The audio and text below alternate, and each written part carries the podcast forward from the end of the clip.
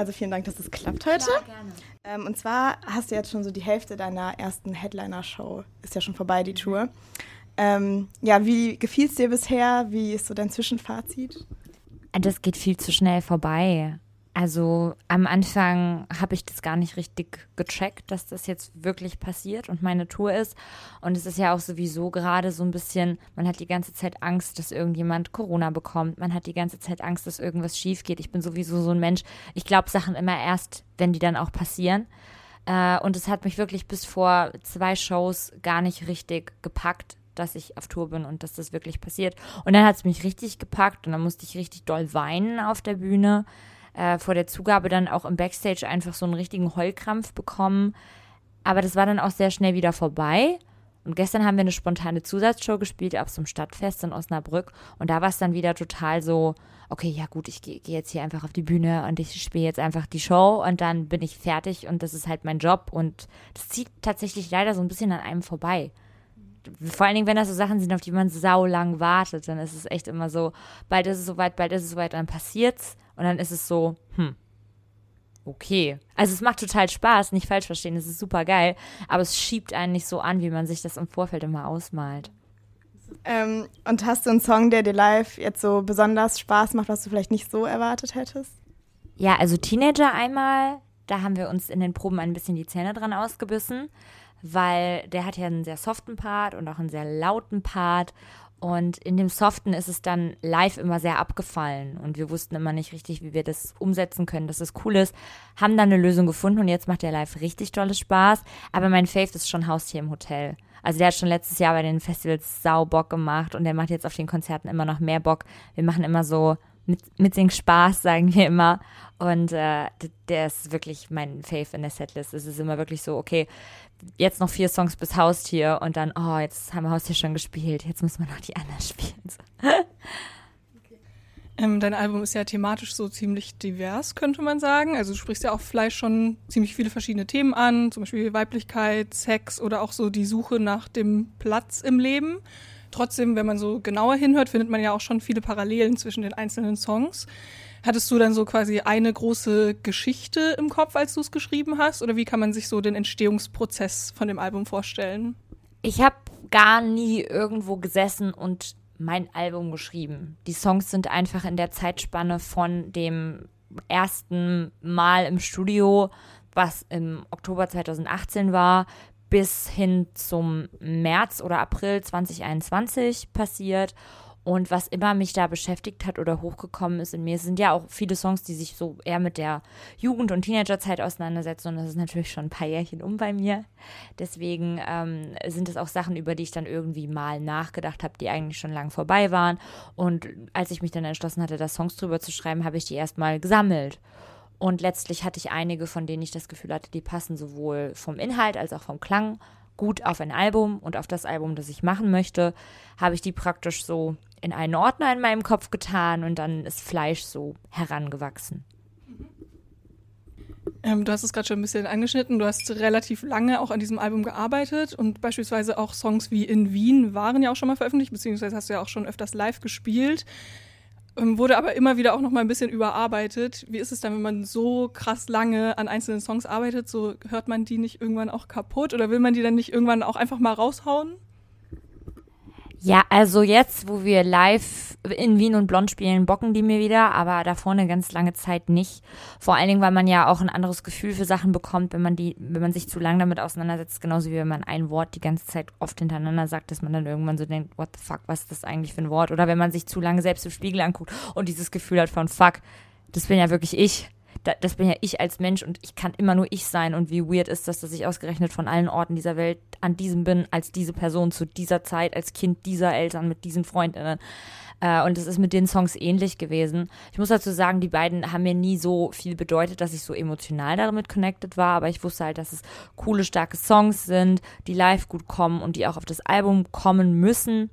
Deswegen habe ich die so sehr jobmäßig dann einfach abgehakt und überlegt, okay, wie, was ist das Beste für die beiden Songs. Bei In Wien haben wir die erste Strophe komplett gekickt, weil wir irgendwie das Gefühl hatten, so eine Voicemail als Intro sagt eigentlich alles, was wir in der ersten Strophe auch sagen wollen. Jetzt spielen wir sie live trotzdem, einfach weil die alte Version, glaube ich, die ist, die die meisten Leute auch kennen und auch hören wollen. Ja, also äh, ich bin da so ein bisschen, keine Ahnung, nicht neutral und auch nicht gleichgültig, aber ich habe die jetzt nicht über oder so. Es ist gleich wie mit Waveboy. Also man ist dann irgendwann so, ja, ist ein guter Song, aber das ist jetzt nicht mehr so dieses innige, enge, am Herzen liegende, wie das mit noch frischeren Werken ist. Ähm, du hast ja schon ein bisschen gesagt, wie ihr die Songs ausgewählt habt. Also, dass du dann so einen Ordner im Kopf hattest und ähm, hast du trotzdem so, also präferierst du so oder achtest du mehr auf den Text oder auf den Sound oder hast du dann gesagt, okay, der Song passt einfach an sich komplett auf das Album und deswegen wählen wir die so aus? Ähm, ich bin da so nach dem Vibe gegangen, wenn das Sinn macht. Also Text ist mir schon sehr wichtig, weil das das ist, wo wirklich 100% nur ich dran beteiligt ist, bin. Ähm, und an dem Sound, also natürlich die Gesangsmelodie und in was für eine Richtung das genremäßig gehen soll, woran man sich orientiert, was für Synthi-Sounds man nutzt und so. Das liegt auch bei mir, aber die Ausführung liegt ja beim Produzenten. Und der Max hatte ja auch noch viele eigene Ideen. Das heißt, die Songs, wenn man die als Instrumental praktisch nimmt, da bin ich ja nicht komplett alleine dran beteiligt, sondern das ist ja praktisch nicht mal 50-50, sondern Max macht da ja viel mehr als ich. Der sitzt ja am Computer und schiebt die Regler und drückt die Tasten. Äh, das heißt, dass der Text natürlich das ist, was mir am ehesten am Herzen liegt, aber mir ist es wichtig, dass sich Text und Sound ineinander fügen, dass das miteinander harmoniert oder so krass gegensätzlich ist, dass es auch wieder geckig ist, was zum Beispiel bei Schönere Frauen, finde ich, der Fall ist, was immer was ist, was ich an meinen Problematic Faves von Rammstein oder so immer ganz geckig fand, äh, dass man, dass, dass sie das irgendwie auch so geschafft haben, so ja, ziemlich so, ich will nicht sagen deep, weil die auch viel Schiss machen, aber die haben auch gute Texte und dann haben die aber halt so diese Böllermusik dazu. Und ähm, ja, ist natürlich schwierige Leute, fragwürdig, aber trotzdem auch eine Inspiration für das Album gewesen.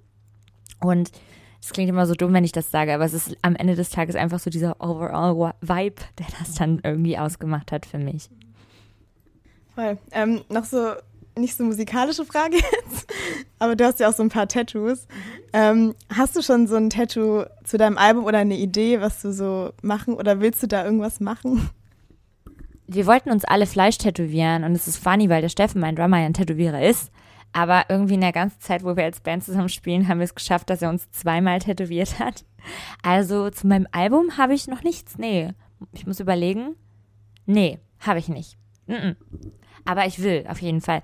Hannah äh, macht Stick and Poke. Ähm, Hannah vom Keyboard aus meiner Band und äh, Hannah wollte mir Haustier Stick and Poken, aber das ist auch noch nicht passiert. It's about damn time. Kommt bestimmt noch. Okay, wieder zurück zum Album. Kleiner Exkurs. Ähm, Flash wurde ja jetzt schon öfter so als Coming-of-Age-Album auch betitelt. Du meinst ja auch gerade schon, dass es viel so um die Teenagerzeit geht.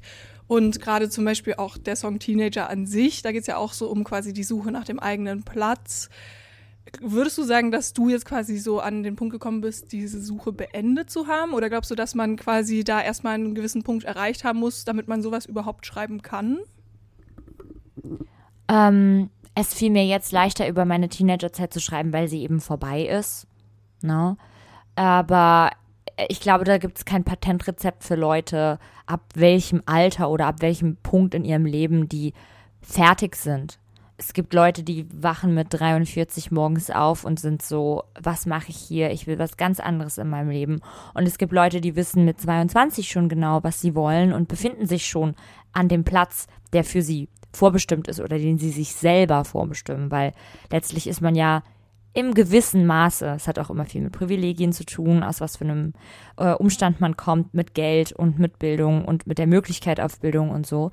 Ähm, aber in einem gewissen Rahmen des Möglichen kann man ja Einfluss darauf nehmen, wo der Platz in dem Leben sich befindet. Äh, und manche Leute wissen das sehr früh und manche wissen das sehr spät. Ich wusste immer, wo der ist, aber ich wusste nicht, wie ich da hinkomme weil es einfach sehr, sehr schwierig ist, Musik zu machen und auch gehört zu werden. Ne?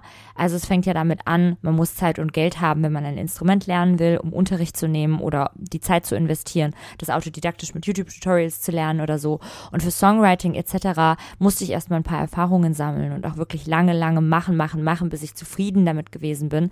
Aber dieser Punkt, wo ich mich wirklich so ready gefühlt habe, den hatte ich nie. Ich bin einfach so ein bisschen ins kalte Wasser gesprungen, auch wohlwissend, weil ich irgendwie 24 war und dachte, ja, fuck, also Es gibt Leute, die bringen mit 16 ihr erstes Album raus und gewinnen dann einfach so Grammys und so. Und mit 24 war ich dann so, ja, okay, ich muss jetzt mal, ich muss es jetzt mal probieren. Ich habe jetzt vielleicht eine Chance und dann ging das auch sehr, sehr schnell tatsächlich. Es sind natürlich jetzt auch wieder vier Jahre seitdem, aber es waren ja auch zwei Jahre, in denen gar nichts ging. Deswegen sage ich mir dauernd, das ist jetzt mein zweites Jahr und ist auch scheißegal, ob ich jetzt 24 bin oder 28. Äh, deswegen äh, ja, keine Ahnung, ich finde, es obliegt den, den Leuten selber zu entscheiden, ab, ab welchem Punkt sie retrospektiv erzählen oder ob es ihnen leichter fällt, aus der Gegenwart zu sprechen. Ich wollte das ganze Teenager-Ding mal verarbeiten, aber äh, das ist jetzt für mich trotzdem nicht abgehakt, weil das so eine prägende Zeit war, ähm, über die ich immer noch schreiben könnte. Also in Teenager ist ja auch so dieses Clown-Motiv äh, sehr prominent und du singst ja auch, ja, ich bin und bleib ein Clown. Glaubst du dann, dass es irgendwann quasi organisch kommt, dass man so ein bisschen seinen Platz findet? Oder gibt es schon so, also keine Ahnung, hast du irgendwelche Tipps, so wenn man sich halt immer noch wie ein Clown fühlt? Ich fühle mich auch wie ein Clown, aber für mich war es genau wie in dem Video ausschlaggebend, andere Clowns zu finden. Ich hatte irgendwie, es war auch ein bisschen meine eigene Schuld, nicht so viele Freundinnen in der Schulzeit. Einmal, weil viele Leute mich komisch gefunden haben und ein andermal, weil ich die Leute, die mich nicht komisch gefunden haben, weggestoßen habe. Weil ich einfach zu mir selber nicht fair war und dementsprechend auch keine gute Freundin sein konnte für andere Leute. Und ich habe wirklich erst so richtig Freundinnen, seitdem ich so 23, 24 bin. Und das sind eben zufällig oder auch nicht zufällig Leute, die ähnliche Sachen machen wie ich. Man bondet halt darüber, vor allen Dingen, wenn das nicht nur ein Hobby, sondern irgendwann auch der Beruf wird. Genauso wie Leute mit anderen Jobs wahrscheinlich am Arbeitsplatz am ehesten bonden, weil es ja doch viel Zeit einnimmt. Und gerade wenn man selbstständig ist und Künstlerin ist, dann ist es ja nicht nur was, wo man irgendwie morgens hingeht und abends zurückkommt, sondern man macht das ja ständig. Und es wirkt von außen ganz anders, als es nach innen hin ist. Das heißt, wenn andere Leute die dieselben Dinge durchmachen und dieselben Dinge erleben, bondet man darüber. Und für mich war das so ein Punkt, äh, an den ich kommen musste, wo ich mich mit Leuten angefreundet habe, die ähnliche Ambitionen haben, ähnliche Gedanken haben, eine ähnliche Geschichte haben wie ich, ab der ich mich dann nicht mehr allein gefühlt habe. Und äh, ich war immer der festen Überzeugung, dass ich eine Einzelgängerin bin und dass ich äh, alleine am besten dran bin, weil es am einfachsten ist. Und es stimmt auch, es ist wirklich am einfachsten. Auch wenn Einsamkeit wehtut, ist sie einfacher als der Schmerz, den man in komplexen Beziehungen erfahren kann. Aber der Mensch ist nicht dafür gemacht. Also wir sind soziale Wesen und für mich war es sehr, sehr wichtig, einen Platz zu finden, an dem ich mit anderen Menschen bonden kann, die mir ähnlich sind oder mich zumindest verstehen. Und das ist, glaube ich, sowas. Ähm, natürlich kann man den Leuten nicht sagen, ja, such dir halt Freundinnen, manchmal passt es nicht. Äh, aber wer weiß, woran das liegt. Ne? Es können die Umstände sein, es kann die Stadt sein. Man sollte nicht aufhören, danach zu streben, einen Platz in der Mitte von lieben Leuten zu finden, ob das jetzt zwei andere Menschen sind oder 20. Sehr schön. Ähm, du hast ja jetzt gar keine Features auf dem Album im Moment. Hast du dich so bewusst dazu entschieden oder hat sich nicht so ergeben irgendwie? Es gab zwei Features. Es gab ein Search You Feature und es gab ein Drangsal Feature, aber nicht auf dem Album. Es, äh, also man hört den Sören einmal auf Jennifer Check und den Max Rieger auch. Ähm, aber äh, als wir dann die Songs alle in den Pod geworfen haben, zum Beispiel auch von außen, waren eigentlich auch Vocals von dem Max von Drangsal. Und wir haben uns dann zusammengesetzt und Max war dann so, ich füge dem Song nichts hinzu. Und dann war ich natürlich auch erstmal so ein bisschen, hm, okay, was meinst? Und dann habe ich mich aber mit dem anderen Max zusammengesessen und wir haben uns entschlossen, bewusst keine Features auf die Platte zu nehmen, weil da kein Mann was drauf zu suchen hat in den Vocals äh, und weil das ein bisschen, ähm, ja, ich, ich habe irgendwie, ich will das niemandem ankreiden. Ich bin, ich habe auch mit Leuten Features in der Pipeline und so weiter und so fort. Also ich will das gar niemandem ankreiden. Aber ich fand es von mir irgendwie ein bisschen mutig, ein Debüt komplett ohne Features zu machen. Ist ja trotzdem der Max Gruber an von außen beteiligt gewesen. Er spielt Gitarre auf dem Song und Lukas aus meiner Band spielt Gitarre auf in Wien. Aber so Vocal Features, ich dachte mir irgendwie, nee, ich will erstmal alleine sprechen und genau, ja. Äh, du hast auch schon äh, Drangsal angesprochen dass der auch schon quasi ein bisschen beteiligt war, nicht so als richtiges Feature. Hast du denn ähm, oder habt ihr vor, mal einen Song zusammen zu machen? Ich glaube, da warten viele drauf. Ja, voll, aber das wissen wir halt auch, deswegen sind unsere Ansprüche daran so hoch. Also wir reden ganz oft über diesen hypothetischen Mehr Morgen X-Drangsal-Song, aber mh, mm, ich glaube, dass Max ein zu krasser Perfektionist ist und ich auch in diesem Falle eine zu krasse People-Pleaserin, um dass wir uns damit irgendwas zusammen äh, zufrieden geben würden, was einfach nur gut ist. Ich glaube, das muss so ein geiler Song werden, dass einfach allen der Arsch platzt und der ist einfach noch nicht passiert. Ne, wir saßen schon zusammen und alles, aber dieser Arschplatz-Song ist noch nicht passiert und ja, mal gucken. Also vielleicht wird es irgendwann mal was. Ähm, das war ja jetzt quasi schon ein kleiner Ausblick. Jetzt ähm, spielst du ja gerade noch deine Tour im Mai. Was kommt denn danach? Kannst du schon ein bisschen anteasern, auf was wir uns dieses Jahr noch so von dir freuen dürfen? Also ich habe jetzt, stand jetzt zwölf Festivals diesen Sommer, was sau viel ist. Ähm, und ich bin ja, dann da unterwegs. Ansonsten, die Albumkampagne ist ja noch nicht vorbei. Ich glaube, dass ich noch ein bisschen was in dem Fleisch-Universum machen werde äh, und gucken werde. Und ich nehme jetzt einfach die Dinge so, wie sie kommen. Ich habe keine festen Pläne. Ich schreibe eh immer. Also es gibt bei mir nicht so Schreibens- und Schaffensphasen, sondern das passiert einfach Genauso im Bus, wie wenn ich dann mal einen Tag frei habe oder dann auch mal zwei Monate gar nicht. Das heißt, ich kann gar nicht sagen, wie ja, dann schreibe ich neue Songs oder so, weil die sind eh schon passiert und da und alles. Und deswegen äh, einfach mal gucken. Ich bin jetzt sehr entspannt irgendwie, obwohl die Tour mega stressig ist. Seitdem sie losgegangen ist, bin ich irgendwie so, okay, ich lasse die Dinge auf mich zukommen und nehme sie, wie sie, wie sie kommen wollen. Du hast gerade schon gesagt, du bist auf vielen Festivals. An der Stelle kann man vielleicht auch noch mal darauf hinweisen, dass du ja auch auf dem Green Juice spielst, was ja auch in Bonn ist. Also da können dich dann auch unsere HörerInnen noch mal live erleben. Ähm, dann haben wir mal gehört, dass äh, es auch literarische Pläne von dir gibt. Kannst du uns erzählen, was es damit auf sich hat? Also ich schreibe ja eh schon immer die ganze Zeit und ähm, bin aber da, genau wie ich das lange mit der Musik war, noch nicht an dem Punkt, wo ich sage, okay, es ist Zeit, das irgendwie zu teilen oder jetzt mal so dingfest zu machen. Aber ich sehe mich ja gar nicht als Musikerin, sondern irgendwie so als allumfassende Künstlerin. Und deswegen ist es auch gar nicht so weit entfernt, dass ich denke, dass ich irgendwie, wenn ich die Zeit habe, mich mal hinsetze, um ein bisschen was Längeres zu schreiben. Aber so Essays und so kleinere Beiträge. Ich hatte letztes Jahr ein Ess, nee, kein Essay, sondern eine Kurzgeschichte im Tieren-Dir-Magazin, was eine Freundin von mir macht, was ein super schönes Magazin für junge Leute ist, was so ein bisschen so eine Alternative darstellt zu diesen gängigen Mainstream-Medien. Und ähm, ich schreibe hier und da immer mal irgendwelche kleineren Texte. Man muss nur die Augen aufhalten. Okay, dann findet man das. Ja, dann äh, vielen Dank, dass du die Zeit für uns genommen hast. Gerne.